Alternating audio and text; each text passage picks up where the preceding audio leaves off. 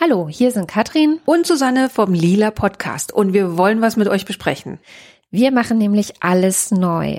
Bis Ende des Jahres kriegt ihr den Lila Podcast alle zwei Wochen, wie gewohnt, von und mit Barbara, Susanne und mir. Und dann machen wir eine kleine Schaffenspause. Im September 2020 werden wir dann den Lila Podcast relaunchen und dafür wollen wir ein neues Team zusammenstellen und mit dem zusammen ein neues Konzept erarbeiten. Aber wir wollen natürlich der feministische Podcast eures Vertrauens bleiben.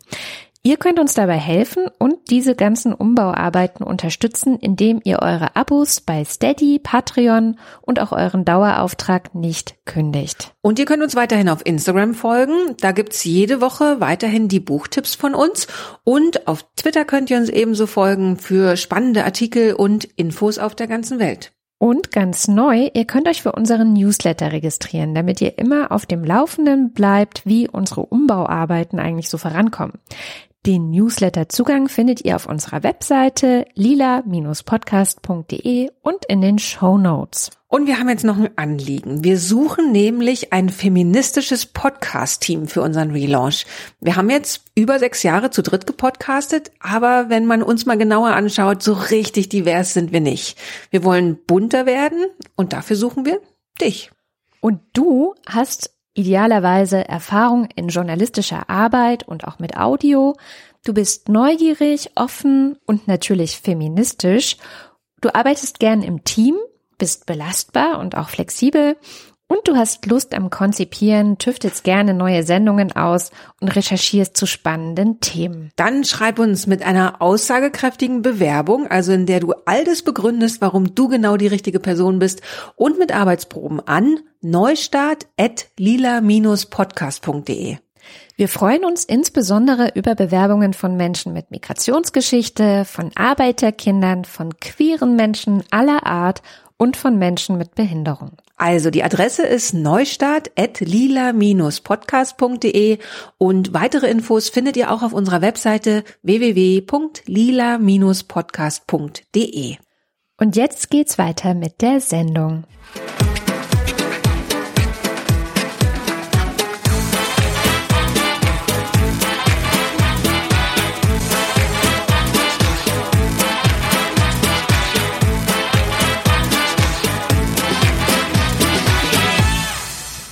Hallo und herzlich willkommen zum Lila Podcast. Heute mit Katrin Rönicke. Und mit Barbara Streidel. Und ihr habt es ja gerade gehört, im Lila Podcast stehen Änderungen bevor, allerdings erst ab Januar 2020 oder überhaupt für das ganze Jahr 2020.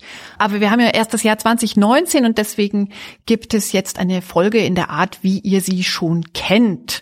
Wir unterhalten uns heute über ein paar Themen. Es geht um Marokko, um die Türkei, um Deutschland. Ja, aber erstmal geht's um Marokko. Genau, also ich bin gestolpert über ein paar Entwicklungen in Marokko. In den Medien gibt es gerade sehr viel Berichterstattung über Frauen und Sympathisanten oder FrauenrechtlerInnen, die gerade in Marokko auf die Straße gehen und demonstrieren. Und Auslöser war eine Journalistin, die Hajar Raisun heißt die, die wegen angeblicher Abtreibung dort ins Gefängnis gekommen ist. Und ja, vielleicht so ein bisschen zum Hintergrund vorher. In vielen Ländern ist ja der Schwangerschaftsabbruch illegal. Auch in Deutschland übrigens. Es ist immer noch nicht straffrei. Darf man nicht vergessen, genau. Also trotz unserer Kämpfe um Paragraph 218 und 219 ist Schwangerschaftsabbruch in Deutschland möglich, aber eigentlich äh, verboten. Er ist eigentlich möglich, verboten, genau. Verboten, ist irgendwie genau. straffrei unter bestimmten Voraussetzungen und so weiter. Und in Marokko ist es tatsächlich richtig illegal. Ähm, trotzdem, wie in den meisten Ländern, in denen Schwangerschaftsabbrüche illegal sind, treiben Frauen ab, ja, weil es einfach es kommt dazu, Frauen werden schwanger oder Menschen werden schwanger. Ähm, die WHO hat 2015 mal geschätzt, dass es pro Jahr 200.000 Schwangerschaftsabbrüche wahrscheinlich in Marokko gibt. Das ist eine Schätzung, wenn man natürlich keine offiziellen Zahlen hat. Ähm, es gibt also auch Ärztinnen, die das dann dort illegal machen und den, den Abbruch vornehmen. Aber weil das relativ teuer ist, also ich glaube umgerechnet 600, 700 Euro ähm, kostet das dort, ähm, sterben auch sehr viele Frauen an den Folgen eines nicht sachgemäß durchgeführten. Da habe ich dann wieder die Bilder mit dem Kleiderbügel vor Augen. Ja. Ähm, ähm, ich wollte noch hinzufügen, ich habe tatsächlich gelesen, ein Schwangerschaftsabbruch ist doch durchaus möglich, falls das Leben der mhm. Mutter in Gefahr ist. Das ist ähm, so halt diese Ausnahme. Genau. Ja, es gab auch 2015 so eine Art Gesetzes. Ähm, Lockerung könnte man fast sagen. Also tatsächlich war es davor nur so, dass wenn die Mutter selber in Gefahr ist, da darf die Schwangerschaft abgebrochen werden.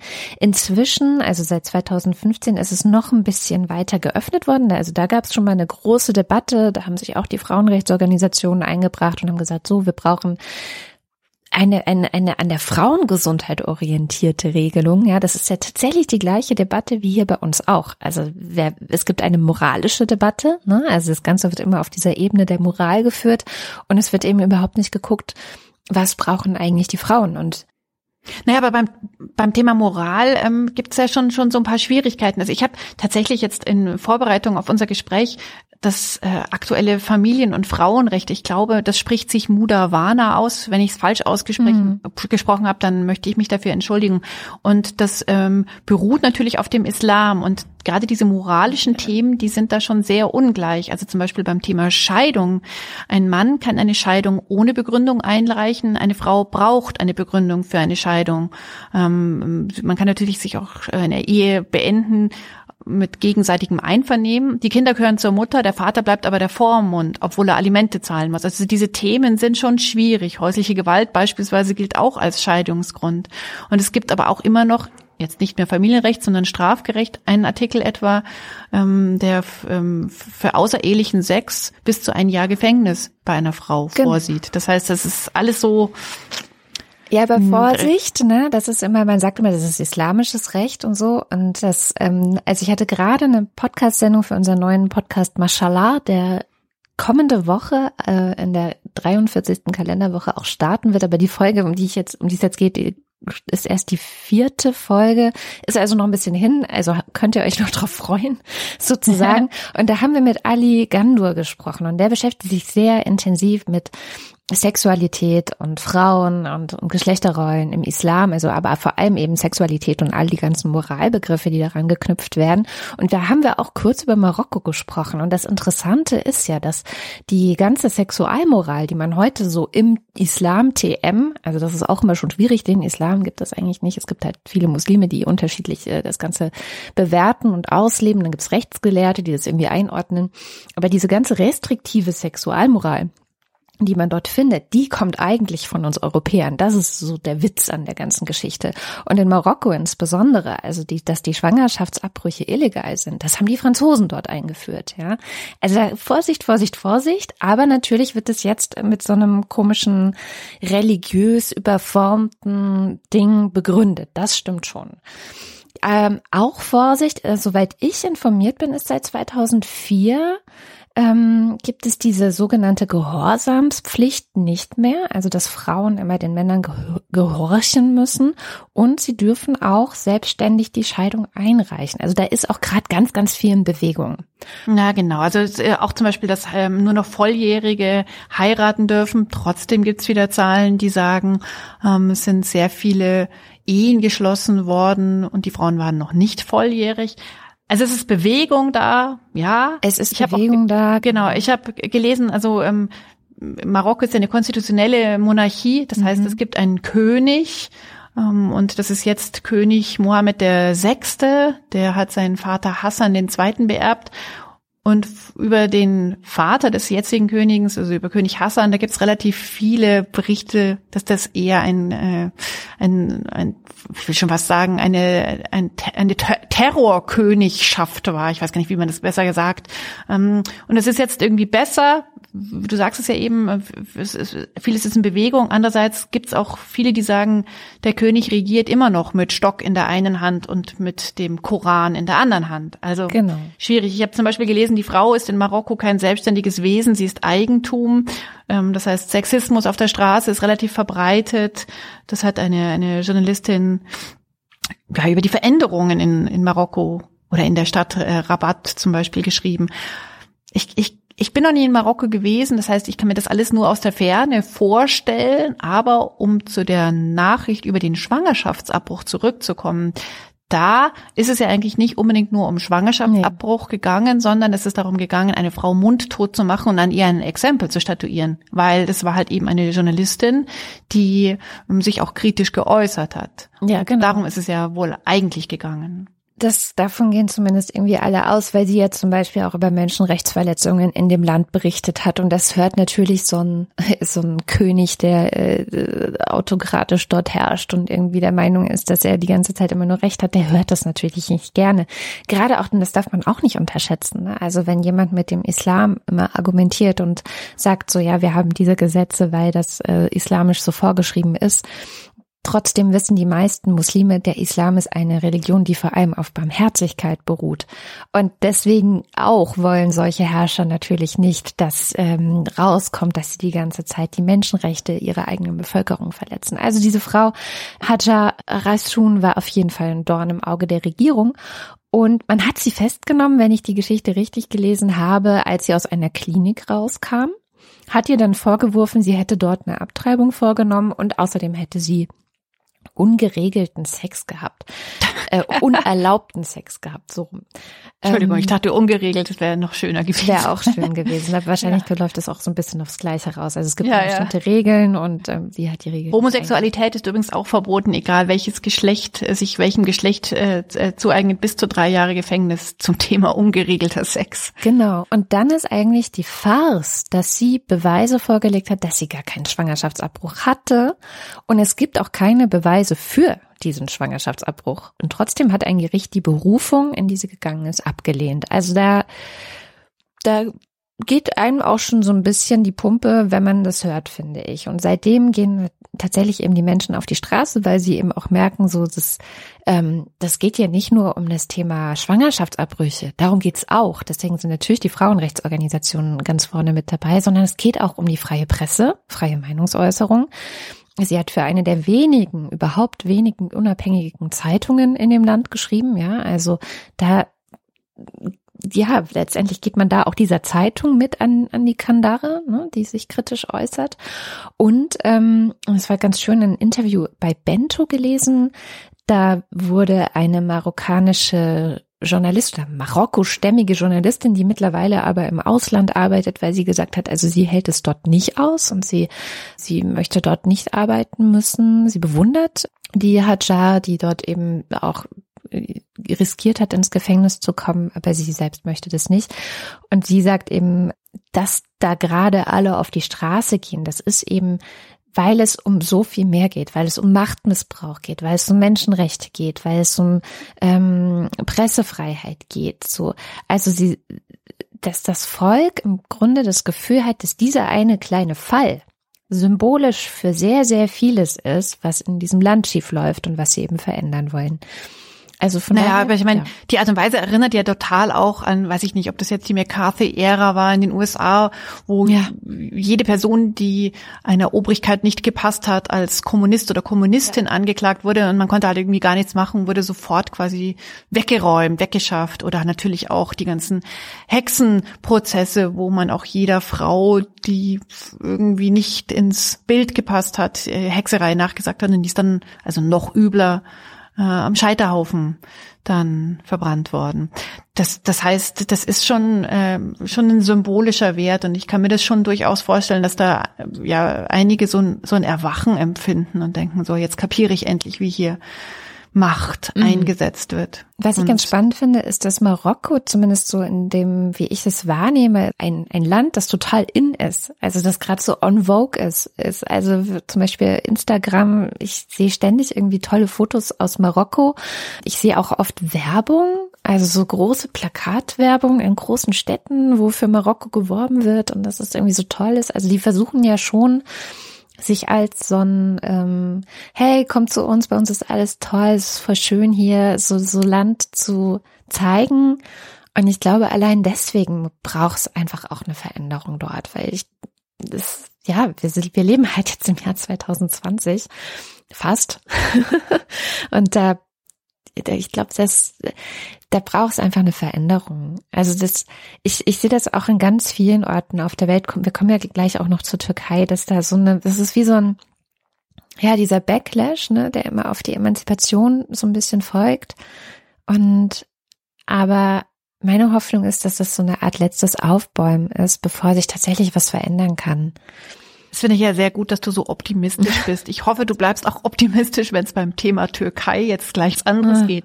Also prinzipiell kann man natürlich sagen, aus solchen Erwachenserlebnissen werden sehr viele Frauen zu Feministinnen, weil sie kapieren, oh, hier läuft echt was schief und ich will mir das jetzt strukturell einfach nicht mehr gefallen lassen und dann mhm. ist man natürlich sofort beim Feminismus. Ob die ganzen Backlash-Wellen dann damit abgeschlossen sind, ich bin, ich bin ja auch Optimistin und ich bin ja, oder ich will auch, ähm, ja, wie soll ich das sagen, gegenüber all den Dingen, die so von der Türkei ausgehen, nicht allzu pessimistisch sein. Ähm, da fällt es mir schon schwer, Optimistin zu sagen. Wir haben ja hier auch gerade ganz viele Nachrichten über das, was in mhm. Syrien passiert, über das, was vielleicht Donald Trump bewirkt hat, indem er die Truppen hat abziehen lassen, die US-amerikanischen, über die Reaktionen der Bundeskanzlerin auf Erdogan, was er so macht und was er tut. Das ist ja gerade alles sehr stark in den Medien. Ähm, du hast aber noch eine ganz kleine Nachricht fern von Syrien und so weiter ähm, gefunden, die auch für etwas steht. Ja, das war tatsächlich bevor diese ganze ähm, Invasion in Syrien losgegangen ist. Und zwar die Nachricht des Good Night for Rebel Girls. Das ist ja eines unserer Lieblingsbücher im Grunde hier beim Lila Podcast. Ähm, das Buch für, für, für Kinder, für Mädchen, für junge Mädchen, aber auch Jungs meinetwegen ähm, geschrieben, das einfach zeigen soll, dass es sehr tolle Frauen in der Geschichte gab und gibt, die einfach ihren Weg gegangen sind. Also Rebel Girls sozusagen, die vielleicht auch gesagt bekommen haben, das kannst du nicht oder die, wo die Gesellschaft ihnen vermittelt hat, Frauen können, sollen, dürfen so etwas nicht und die es aber einfach gemacht haben und das Ganze wunderschön illustriert und kann man eben tatsächlich toll mit seinen Kindern abends als gute Nachtgeschichten lesen. Und dieses wunderbare Buch, es gibt mittlerweile auch einen zweiten Band, ähm, das wurde jetzt in der Türkei als, Achtung, jugendgefährdend eingestuft. So. Ähm, das bedeutet, also so von der Konsequenz her, muss man sich das so vorstellen, dass es dort genauso wie Pornografie zum Beispiel nicht an Jugendliche verkauft werden darf, nur an erwachsene Menschen und damit darf es auch nicht einfach so in Buchläden rumliegen, sondern weil es ja jugendgefährdend ist, ähm, Unter der Theke wird's dann verkauft. Wahrscheinlich. Ja. Kann man sich eigentlich gar nicht vorstellen. Es ist unglaublich. Und das ist wirklich, also wenn man das Buch kennt, das ist wirklich ein Kinderbuch. Also das kann man wirklich mit seinen kleinen Kindern lesen. Die finden das auch toll. Das sind tolle Geschichten. Die sind bunt. Da ist nichts, da passiert keine Gewalt. Das ist keine irgendwie sexuellen Handlungen oder es sind einfach nur Geschichten von Vorbildern für Mädchen, aber da siehst du ja genau das, um was es geht. Es geht gar nicht ja. um Gewalt oder dass da irgendwelche Genitalien oh, sehr explizit gezeichnet werden würden, sondern es geht darum, dass das Buch doch dazu aufruft, die beiden Bücher doch dazu aufrufen, äh, frei im Kopf zu sein und ja. sich nicht unterdrücken zu lassen. Und das, das scheint eine noch viel größere Gefahr zu sein als nackte Bäuche oder nackte Pos ähm, abzubilden. Und das und dazu passt auch noch eine eigene Geschichte von mir, ähm, so eine kleine Anekdote, die auch irgendwie traurig ist. Ich habe ja 2015 mein erstes Buch rausgebracht, äh, Bitte freimachen, eine Anleitung zur Emanzipation. Und es ist ja auch ein sehr persönliches, locker geschriebenes Buch. Es gab ein Land oder beziehungsweise ein Verlag im Ausland, der ein Interesse daran hatte, das zu übersetzen und auch rauszugeben. Und das war ein kleiner türkischer feministischer Verlag. Und die haben das auch tatsächlich relativ bald schon angemeldet, dass sie das übersetzen wollen. Die haben die Rechte gekauft.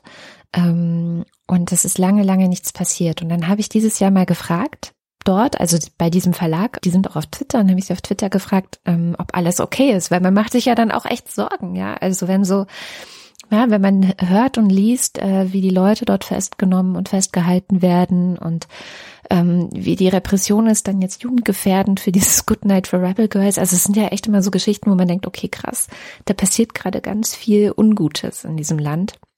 Und dann haben sie geantwortet, ja, also die Person, die zuständig war, eben dafür, dieses Buch rauszubringen, auch für die Übersetzung zuständig war, die ist gerade im Gefängnis. So. Oh. Also tatsächlich. Und äh, sie waren eigentlich optimistisch, ja, wir glauben trotzdem, dass es bald rauskommt und so. Also den Verlag gibt's auch noch und der Verlag bringt auch noch Sachen raus und macht auch Veranstaltungen und so.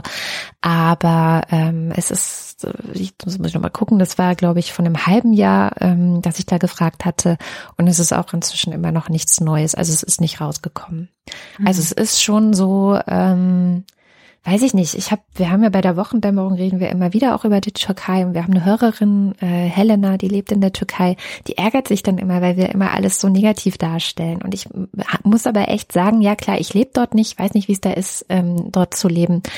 Aber was ich so mitbekomme, einfach nur von den Geschichten, die auch Leute erzählen aus meinem Umfeld oder äh, die mich auch selber dann so ein bisschen betreffen, wie jetzt mit diesem Buch, ähm, ich finde es schon schwierig zu sagen, ja, es ist nicht alles schlecht. Also da habe ich so ein bisschen das Gefühl, dass als würde man sagen, ja, es war nicht alles schlecht im Sozialismus oder es war auch nicht, nicht alles schlecht ähm, unter anderen autokratischen Regimes. Natürlich ist nicht alles schlecht, aber diese Verletzungen von Grundrechten und auch jetzt die Völkerrechtsverletzungen, die dort passiert und das einfach auch mit einem Gestus passiert, so wir können uns hier halt alles erlauben und dann auch in Richtung Frauenunterdrückung und Minderheitenschutz. Ja, es tut mir leid, liebe Helena, aber ich kann nicht, ich, ich finde, man muss da auch entsprechend kritisch berichten.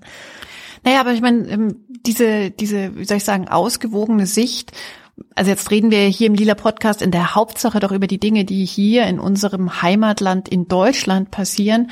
Und da könnte man ja auch sagen, ja, ihr findet das hier so viel Schlechtes. Ich finde das hier in Deutschland nicht alles Schlechtes, aber ich finde auch nicht, dass alles gut ist. Jede ja, Menge genau. Zeug ist so, ist so in der Mitte, ist so, hm, geht so, ja. geht geht gerade noch oder hm, ganz okay. Also das Mittelfeld ist ja sehr groß und natürlich sind halt die Sachen, über die wir hier sprechen, ähm, die Sachen, die wir super finden oder die Sachen, die wir scheiße finden. Und so ähnlich ist das natürlich mit den Dingen, in anderen Ländern auch. Nur haben wir halt da eben diesen, ja, ich will nicht sagen eurozentristischen, sondern eher den deutschzentristischen Blick natürlich drauf. Ja, hilft jetzt. Ich kann auch keine türkischen Zeitungen lesen, weil ich nicht türkisch lesen kann. Ja, also das heißt, ich habe da immer diesen diesen Außenblick drauf.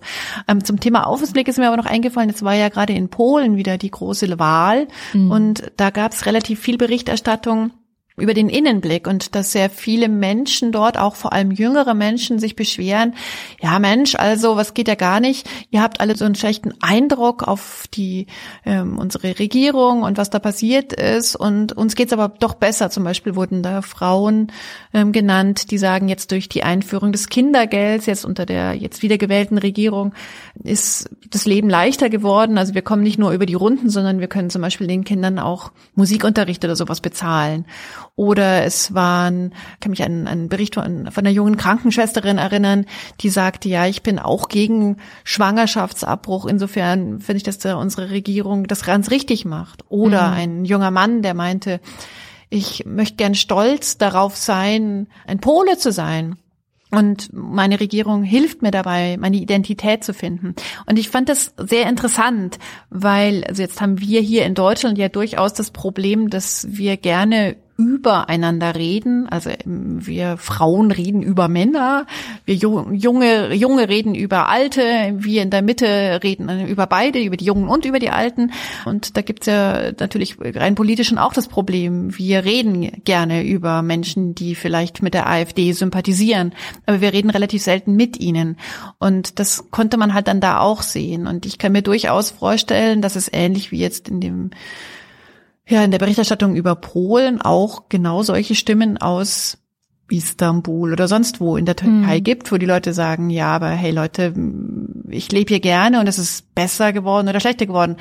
Ist es ja. nicht unbedingt seid Aber, ja unbenommen. Das Ding ist halt, also ich kenne halt auch Leute aus Polen oder die auch aus Polen kommen und die schon auch sagen, dass es ganz schön schlimm für sie ist, dort zu leben. Und die auch sagen, dass so diese Regierung und auch die Politik, die dort herrscht, für sie ein echtes Problem ist. Also eine Freundin von mir zum Beispiel kommt aus Polen ähm, und, und hat ganz, ganz viel so, so Gepäck mitgebracht, gerade auch in das, was Frauenrechte angeht, was Schwangerschaftsabbruch angeht, wo man so merkt, ähm, da das belastet die auch einfach total. Und da bin ich dann immer so ein bisschen zwiegespalten. Ne? Also die, gerade auch journalistische Ausgewogenheit wird ja, wird ja immer hochgehalten.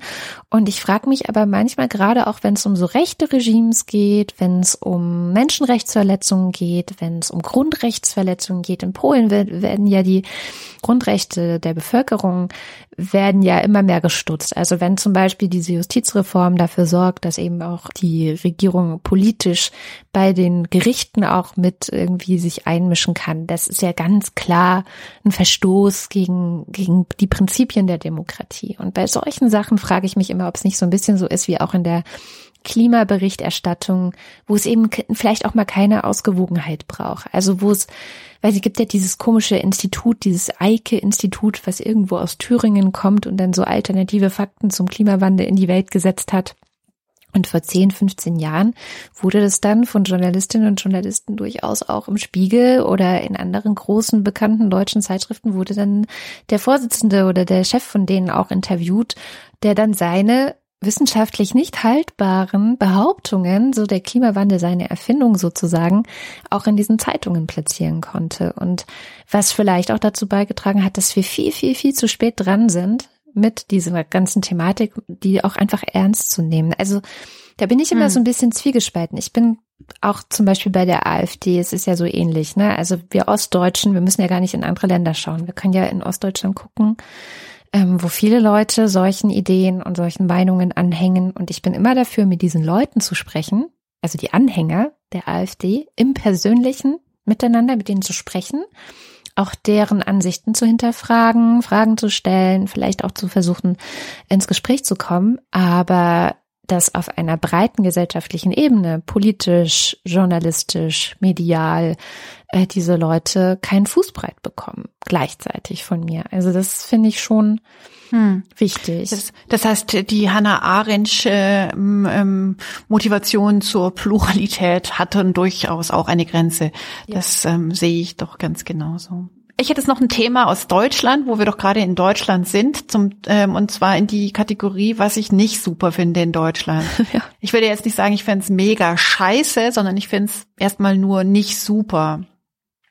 Und zwar ähm, ist vorangegangen eine Petition von zwei Frauen, die haben anderthalb Jahre lang gekämpft auf Change.org und 180.000 Unterschriften gesammelt. Jetzt kommt's, dass die Tamponsteuer gesenkt wird. Das klingt jetzt vielleicht überraschend, was? Eine Tamponsteuer? Deswegen habe ich mich im Umsatzsteuergesetz genau äh, mal umgesehen. Also tatsächlich gibt es ja verschiedene Dienstleistungen und Waren, die werden unterschiedlich besteuert in Deutschland. Und zwar haben wir drei Steuersätze.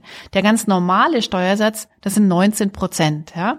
Dann gibt es den ermäßigsten Steuersatz, das kennen wir als Journalistinnen oder als Künstlerinnen oder ähm, andere solche Sachen. Da heißt, wenn du da eine Dienstleistung machst, dann kannst du die Dienstleistung für sieben Prozent besteuern. Und dann gibt's auch noch den Steuersatz, da ist die Dienstleistung befreit. Zum Beispiel eine Briefmarke hat keine Umsatzsteuer auf dem Preis drauf. Oder ähm, wenn du in, in, den, äh, in einer Lehrtätigkeit beschäftigt bist, musst du auch keine Steuern dafür auf deine Dienstleistung draufschlagen. So, so ist es mit den Dienstleistungen und so ist es auch mit den Waren. Es gibt also eben Waren, die werden ganz normal mit 19 Prozent besteuert es gibt welche, die werden mit sieben Prozent besteuert. Das sind die sogenannten begünstigten Waren. Und dann gibt es welche, die sind steuerbefreit, eben zum Beispiel Briefmarken.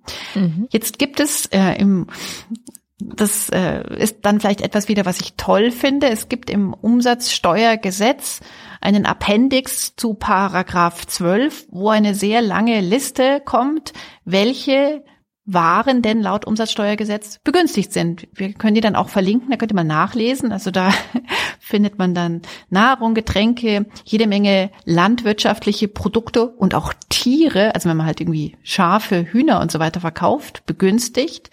Bücher sind dabei, aber nicht E-Books. Rollstühle sind dabei, aber keine Tampons sondern mhm. Tampons werden mit 19 Prozent, mit dem Regelsteuersatz, hier könnte man ja sehr viele schöne Wortspiele machen, mit dem Regelsteuersatz werden die ähm, besteuert. Und dagegen wehrt sich diese Petition, weil Tampons oder Menstruationstassen, all diese Produkte, Binden natürlich genauso, die haben nichts mit Luxus zu tun. Deswegen sollten sie nicht mit 19 Prozent besteuert werden. Die sind mindestens dort, wo auch Hühnereier oder Bücher oder Rollstühle sind. Ja. Und jetzt ähm, also gibt es andere Länder, in denen tatsächlich dieser Steuersatz schon irgendwie verändert dargestellt wird. Und die ähm, mit der Petition haben das jetzt dem Bundesfinanzminister Olaf Scholz vorgelegt und hoffen, dass da irgendwie eine Veränderung ist. Jetzt ähm, könnte man sagen, naja, das ist halt echt ein kleiner Tropfen auf einen nicht sehr großen heißen Stein, aber ich finde, es ist ein total tolles, wie soll man sagen, ein, ein symbolisches Engagement. Und klar können wir alle ähm, davon profitieren, wenn wir eines Tages mal weniger Geld dafür aufwenden müssen. Aber ähm, es gibt natürlich viel größere Probleme, aber ich finde es ist ein total toll, tolles symbolisches Problem. Ich weiß nicht, ob es nicht, also dieses, es gibt ja sehr viel größere Probleme Habe ich nämlich auch erst gedacht, ach, Tamponsteuer, ja, dann sind es jetzt ein paar Euro weniger, die man irgendwie dafür ausgeben muss, wenn man menstruiert. Schön.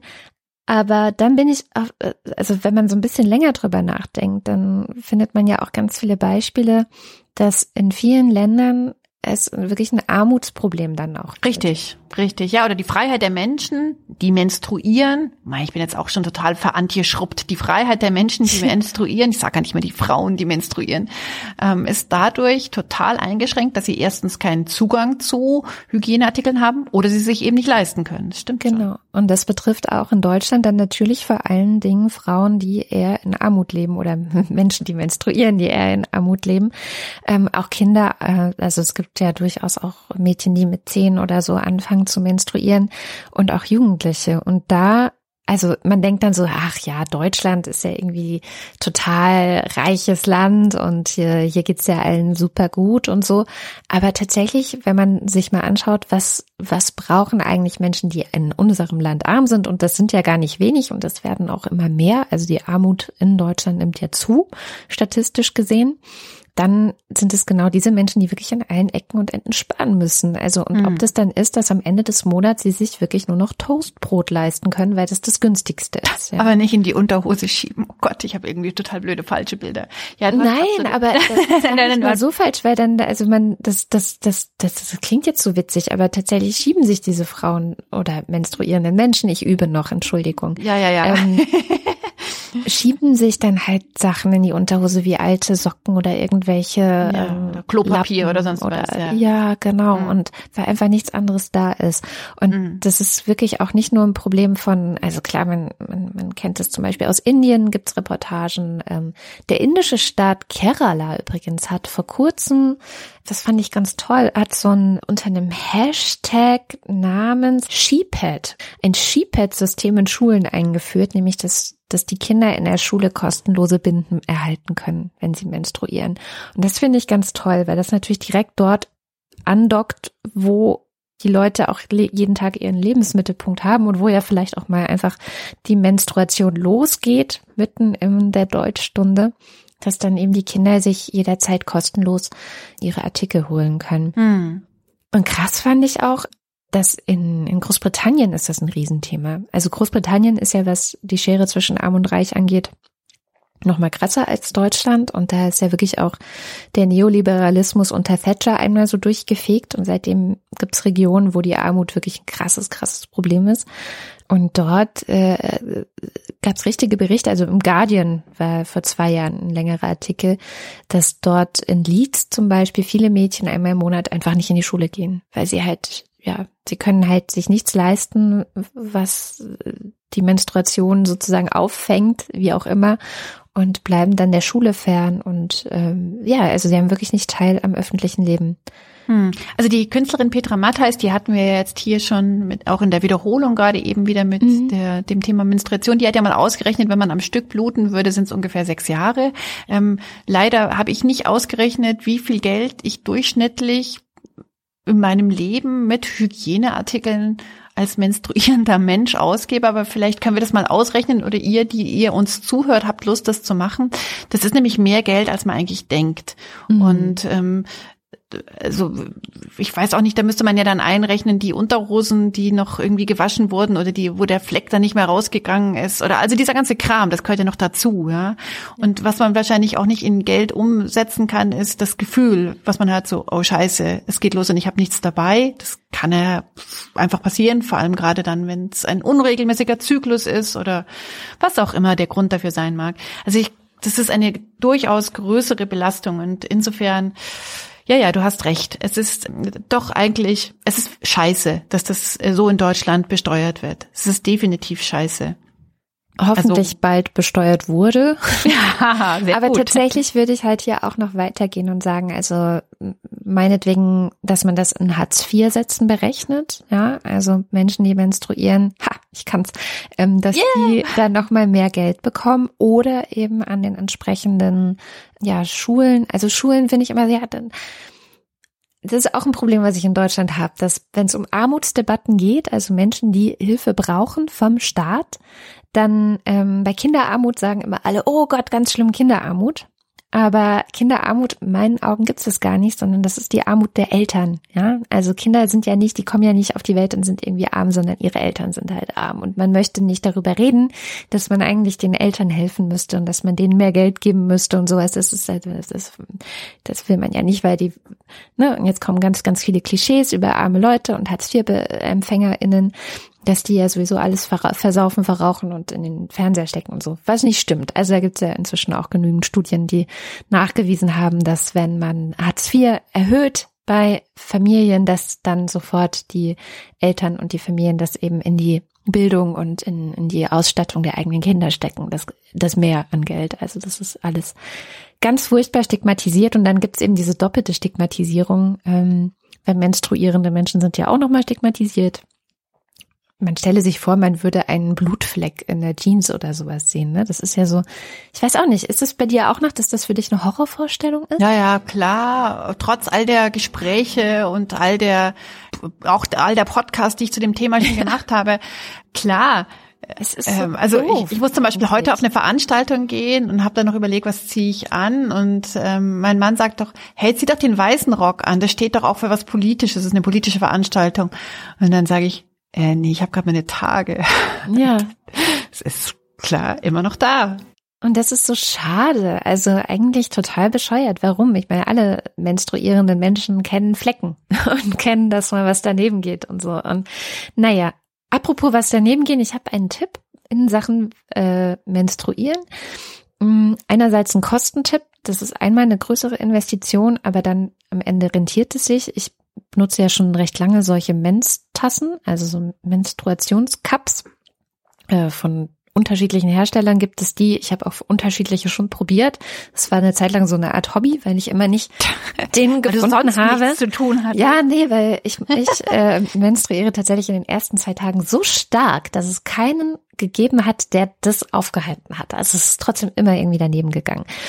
Und äh, das war wirklich, es gibt einen sehr schönen YouTube-Kanal von Frauen, und jetzt habe ich den Namen des Kanals vergessen, aber wir verlinken den auf jeden Fall in den Show Notes, die verschiedene Cups und Tassen und es gibt jetzt auch Discs durchprobieren und sagen, für wen ist das gut, für wen passt es nicht.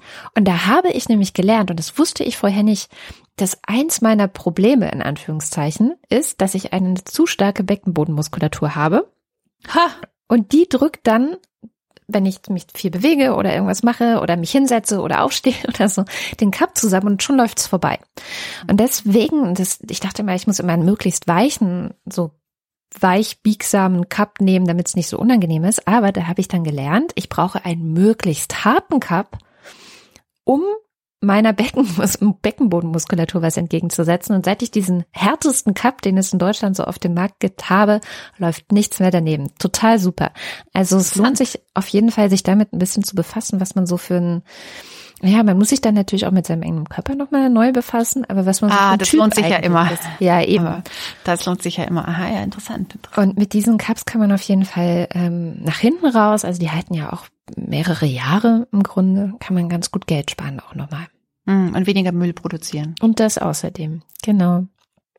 Ja. Ähm, wollen wir noch ganz kurz über das Thema Trennung Kunstwerk und Künstlerin sprechen? Gerne, immer gerne.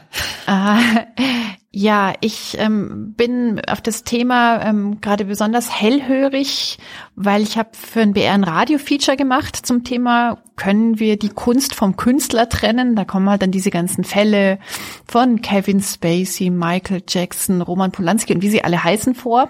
Und es ist mir in der Recherche relativ schwer gefallen, ähm, Frauen zu finden. Mit mhm. Ausnahme Frauen wie Johanna Haarer, die ja in der NS-Zeit die äh, Erziehungsratgeber und Kinderbücher geschrieben hat, die also die ideologische wie soll ich das sagen, den nationalsozialistischen Ideologievorstellungen sehr gefolgt ist. Und wenn man ihre Bücher Kunst nimmt, dann ist es natürlich sehr schwierig, das zu trennen.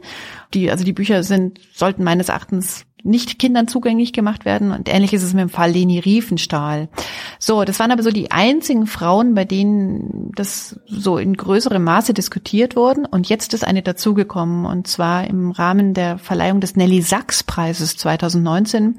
Camila Shamsi. Sie ist eine britisch-pakistanische Schriftstellerin und sie hat den Preis gekriegt und dann ist er ihr aberkannt worden, weil sie den äh, BDS unterstützt, also Boycott, Divestment und Sanctions gegen also ausgehend von der palästinensischen Zivilgesellschaft gegen Israel. Das ist ja das, wofür BDS ähm, steht.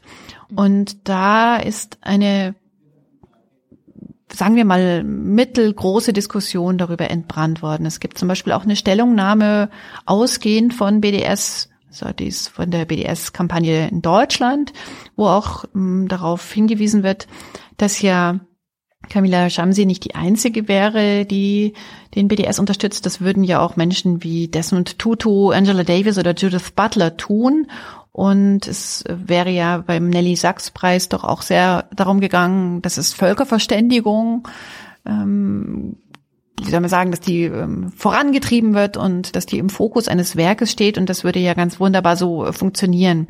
Ähm, und wie ich das jetzt auch bei den anderen Männern und ihren Werken und ihren Taten so habe, fällt es mir auch da schwer, eine Meinung zu bilden, hat die jetzt den Preis verdient ähm, oder kann man ihr Werk, ähm, jetzt wo man weiß, sie unterstützt BDS, nicht mehr gut finden oder muss man das dann irgendwie ähm, vielleicht mit einer besonderen Sichtweise konsumieren. Und ich bin zu dem Schluss gekommen, dass es ganz wichtig ist, dass wir es tatsächlich trennen. Also dass wir ein Buch von äh, Camilla Schamsi durchaus immer noch genauso super finden können, wie wir es vorher gefunden haben. Dass ich aber nicht finde, dass man unbedingt ihr einen Preis geben muss, weil ja so ein hm. Preis auch mit einem Haufen Geld verbunden ist. Ähnlich sehe ich es übrigens auch bei Roman Polanski. Der hat ja auch gerade in Venedig den, den, den, den Preis gekriegt ähm, und ich meine nicht, dass das notwendig ist. Der macht super Filme. Jacques, ich habe jetzt auch nur Trailer gelesen, sein letzter Film. Wunderbar, aber ich meine nicht, dass man ihm auch noch einen Preis geben muss. Also gerade nicht Roman Polanski jenseits der 80, so alt ist ja Camila Schamsi noch nicht. Ähm, weil ich finde so Äußerungen dann doch durchaus schwierig. Sie sagt wohl, ihre Bücher könnten gar nicht ins Hebräische übersetzt werden, weil sie keinen Israeli als Verleger akzeptiert. Und das ist schon eine sehr deutliche Aussage. Und das Thema, was wir oder was vor allem du, Katrin, hier, hier im Lila Podcast auch sehr genau beleuchtet hast, ist ja die Verquickung von Antisemitismus. Und äh, Feminismus. Da hatte ich ja jetzt schon zum Beispiel Judith Butler genannt, die ja da in dem Atemzug auch immer wieder genannt wird. Ja, ja, es ist äh, eine Debatte, die immer wieder geführt wird. Ich glaube, bei BDS und dieser Antisemitismus-Geschichte ist nochmal mm, ein Sonderfall. Also Roman Polanski zum Beispiel, da wissen wir, es gibt, gab eine Vergewaltigung. Oder jetzt wird ganz halt nein, wir wissen so. nicht, dass es eine Vergewaltigung. Entschuldigung, also ich habe es gerade gesagt, nee, er hat äh, Sex mit einer Minderjährigen zugegeben, sagt, aber es war einvernehmlich und die Frau hat ihm inzwischen gesagt, ja, ja, ist alles super, wir müssen es nicht mehr besprechen. Ah, okay. Aber dadurch, dass er dem Strafverfahren, Entschuldigung, ich habe es gerade in dem Feature sehr genau gemacht hat, aber dadurch, ah, okay. dass er sich in dem Strafverfahren Vorurteilsverkündungen entzogen hat, indem er einfach ausgereicht ist, ist dieses Strafverfahren immer noch offen. Hm, okay, dann so rum. Dann nehmen wir Peter Handke, das ist wahrscheinlich das mhm. äh, aktuellste Beispiel, der ja einerseits tatsächlich zugegeben hat, seine Ex mal getreten und geschlagen zu haben. Also das hat er gegenüber seinem Autobiografen zugegeben, hat gesagt, ja, er konnte sich da mal selber nicht leiden und so, aber naja, also das muss man ihm jetzt halt irgendwie so verzeihen, so, ja, weil er war wütend, er, sie hat ihn nicht arbeiten lassen. Und dann ja auch die ganze Geschichte, dass er den Genozid in, äh, im Jugoslawienkrieg damals, dass er da im Grunde eine extrem negative Rolle gespielt hat. Und und jetzt eben die gleichen Debatten, ne? man muss doch aber den Künstler, der jetzt ausgezeichnet wurde mit dem Literaturnobelpreis, vom äh, vom Werk trennen. Und trotzdem, und du, da bin ich ganz bei dir, finde ich, man, man muss auch solchen Leuten nicht irgendwelche Preise verleihen. Und da hat Margarete Stokowski ganz, ganz frisch eine wunderbare Kolumne geschrieben, in der sie sagt, dass man dieses, ne, dieses Künstler vom Werk trennen, das muss man sich leisten können. Äh, sie schreibt, der Reflex auf der Trennung von Kunst und Künstler zu bestehen ist umso stärker, je umfassender die eigene Bewunderung für den Künstler bisher war und der Versuch, die Enttäuschung abzuwehren, umso vehementer, je stärker das eigene Selbstbild, das finde ich ganz wichtig, ins Wanken geraten könnte, wenn man sich eingesteht, wie man da eigentlich verehrt hat. So, und äh, sie sagt eben, es gibt ganz, ganz viele Menschen, die Betroffene sind. Ne? Zum Beispiel äh, Sascha Stanicic, der gerade auch ähm, den äh, Buchpreis des, des ähm, wie heißt der denn? Den deutschen, deutschen genau, äh. Buchpreis des deutschen Buchhandels bekommen hat, der eben ein Betroffener dieser äh, Geschichte ist, der mit seinen Eltern eben geflohen ist vor eben diesem Krieg in Jugoslawien hm. und der gesagt hat, äh, der auch in seiner Rede eine im Grunde eine, Res eine Referenz äh, auf, auf Peter Handke hatte, ähm, er sagte in seiner Rede auch deswegen, also er ist dankbar und so weiter, auch deswegen, weil ich das Glück hatte, dem zu entkommen, was Peter Handke in seinen Texten nicht beschreibt. Dass ich hier heute vor Ihnen stehen darf, habe ich einer Wirklichkeit zu verdanken, die sich dieser Mensch nicht angeeignet hat.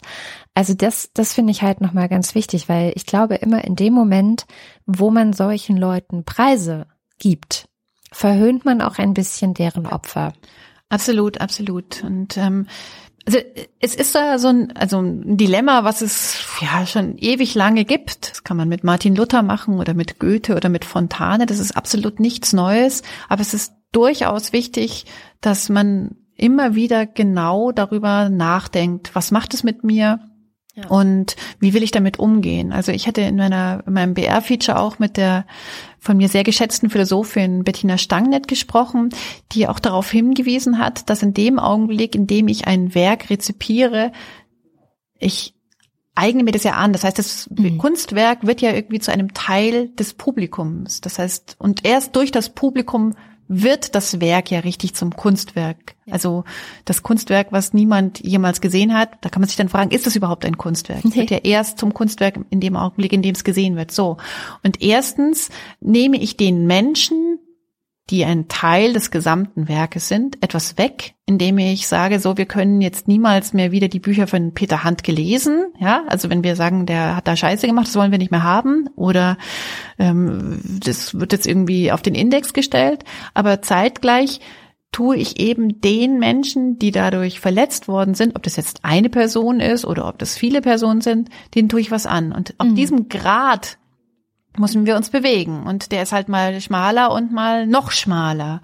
Und deswegen finde ich das total wichtig, dass man da immer sehr genau und sehr präzise auch hinschaut, was ist denn da jetzt genau passiert, wie ist die Rechtslage. In den meisten Fällen sind das ja Sachen, die irgendwie so moralisch verwerflich sind oder wo es außergerichtliche Verfahren gegeben hat, wo Geld hin und her geschoben worden ist. Also eigentlich ist es ja nie so strafrechtlich geklärt worden. Und ähm, da natürlich auch nochmal der Hinweis, im Strafrecht wird da total genau getrennt zwischen Person, die etwas tut und mhm. zwischen der Tat. Ja, Das heißt, da gibt's eben diese Trennung besonders genau.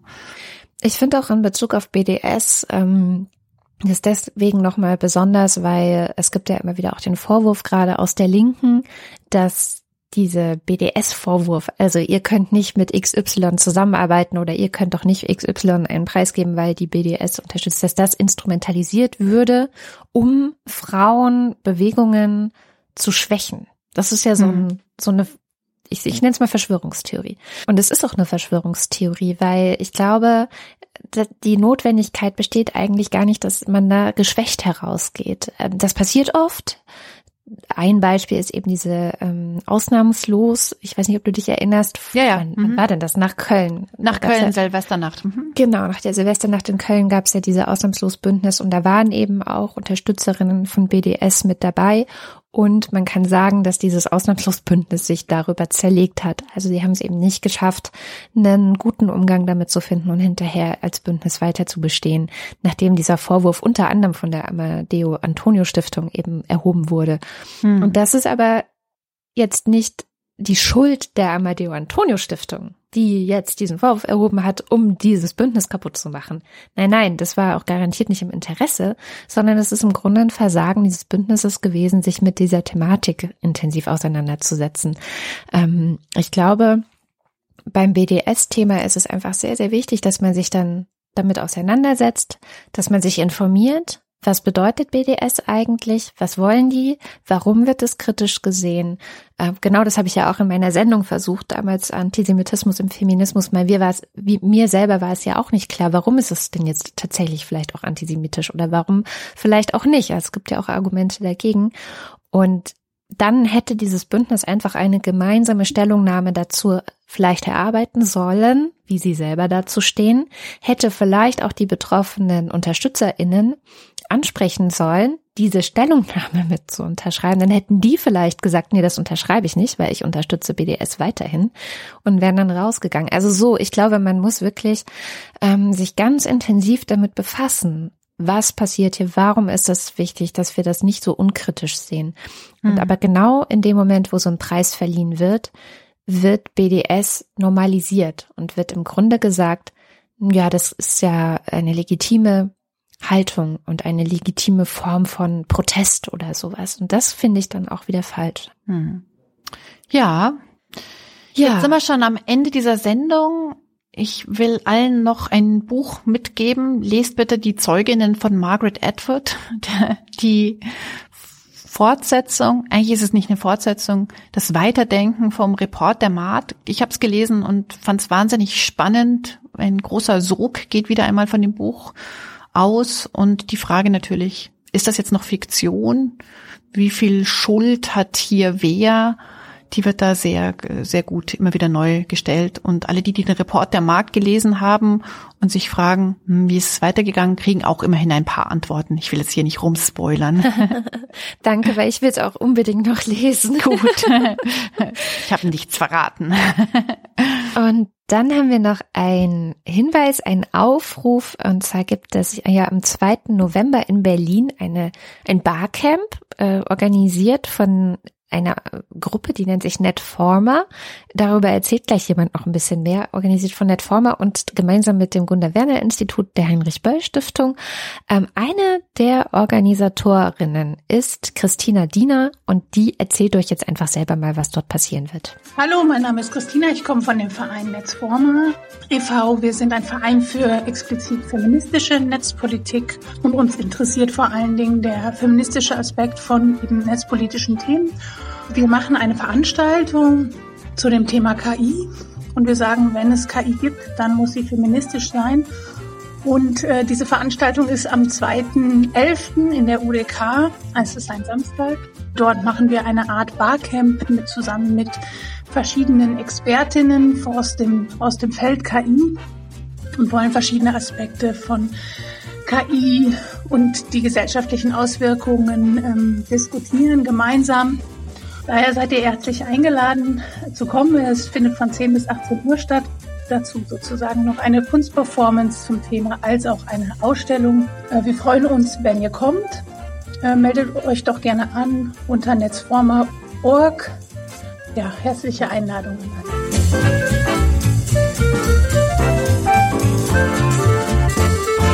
Mhm. Ja, 2. November, UDK Berlin den ganzen Tag. Schaut einfach mal vorbei.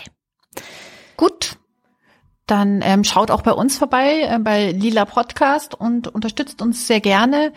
Wenn ihr wollt, mit Kommentaren, mit Weiterempfehlungen, mit Geld oder mit Wohlwollen, mit Ideen, mit Fragen. Wir sind äh, immer sehr froh darüber, dass ihr uns viel Feedback und Unterstützung gebt.